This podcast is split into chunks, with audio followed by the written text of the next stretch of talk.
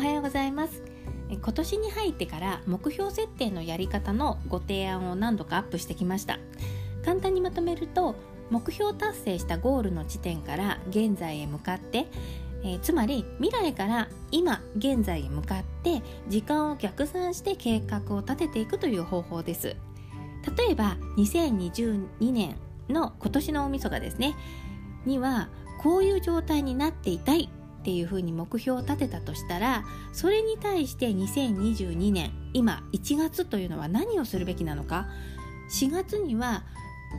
どんな取り組みをしたらいいのかそして10月にはどこまでできてたらいいのかっていうふうに未来に対しての今っていう視点で毎日を考えていくっていうやり方なんですね。まあ、これ子どもの夏休みの宿題と一緒ですね。9月1日の始業式に提出する宿題を何からこなしていくか配分を決めて仕上げていくっていうのと同じ要領です。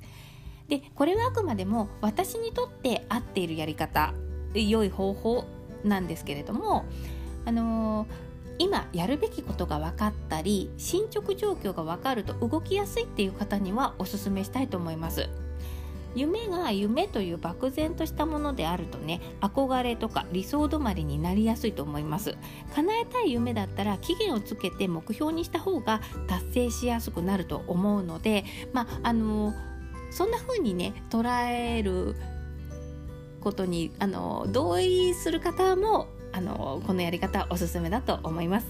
この目標達成のプラン立てというのはその人生という最大化したスパンで立てるのもおすすめです。むしろねこっちの方が大事かもしれません。つまり死ぬ瞬間をゴールにするんですね。どんな自分でどんな状況でその瞬間を迎えたいのか。例えば後悔が残ったりとか人生を振り返った時になんか虚しさを感じるとか嫌ですよね。笑ってその瞬間を迎えたいとかもうやりきったって思うとかね。もう侍みたいにその なんか清々しく迎えたいとかなんか理想っていろいろ浮かんできますよね。その理想とするゴールの瞬間のために人生の一日一日があると考えるんですね。ただこれはそのまあ、これに限ったことじゃなく年の目標も月の目標も同じなんですけれどもあのあと何日あるのかって実際のところわからないんですよね。あの私たち人間って生まれた瞬間から死に近づいていってるわけですよ。あのでその死というのは大体何歳っていうものじゃないんですよね。もしかしたら明日にでも強制終了されるかもしれないってそういう可能性があるわけですよね。でこういったことは誰もが承知してる事実なのに普段はやっぱ忘れちゃってるじゃないですか。私もその目標設定する時ってなんかもう永遠に生きられるような なんかそんな勘違いをして目標設定しちゃったりとかすることもやっぱあるんですよね。だけれどもあの人っていうのは死ぬこと前提で生きてるんですよね。必ずもうあの致死率は100%なわけなんですよね。ということで人生のゴールを意識するとその人生の終わりを意識すると普段忘れてるこの死という事実を前提とした生き方ができるようになると思うんですね。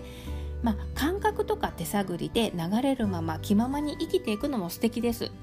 ただね、あのー、素敵なんだけれども私の場合は多動症なのでその感覚に従うとねあらぬ方向に行きかねないんですよ。だからここに着地するんだよっていう提示がある方が走りやすいんですね、まあ、人それぞれ合うやり方は違うかと思いますし考え方もそれぞれだと思うんですけれども、まあ、今日の話参考にしていただけたら幸いです。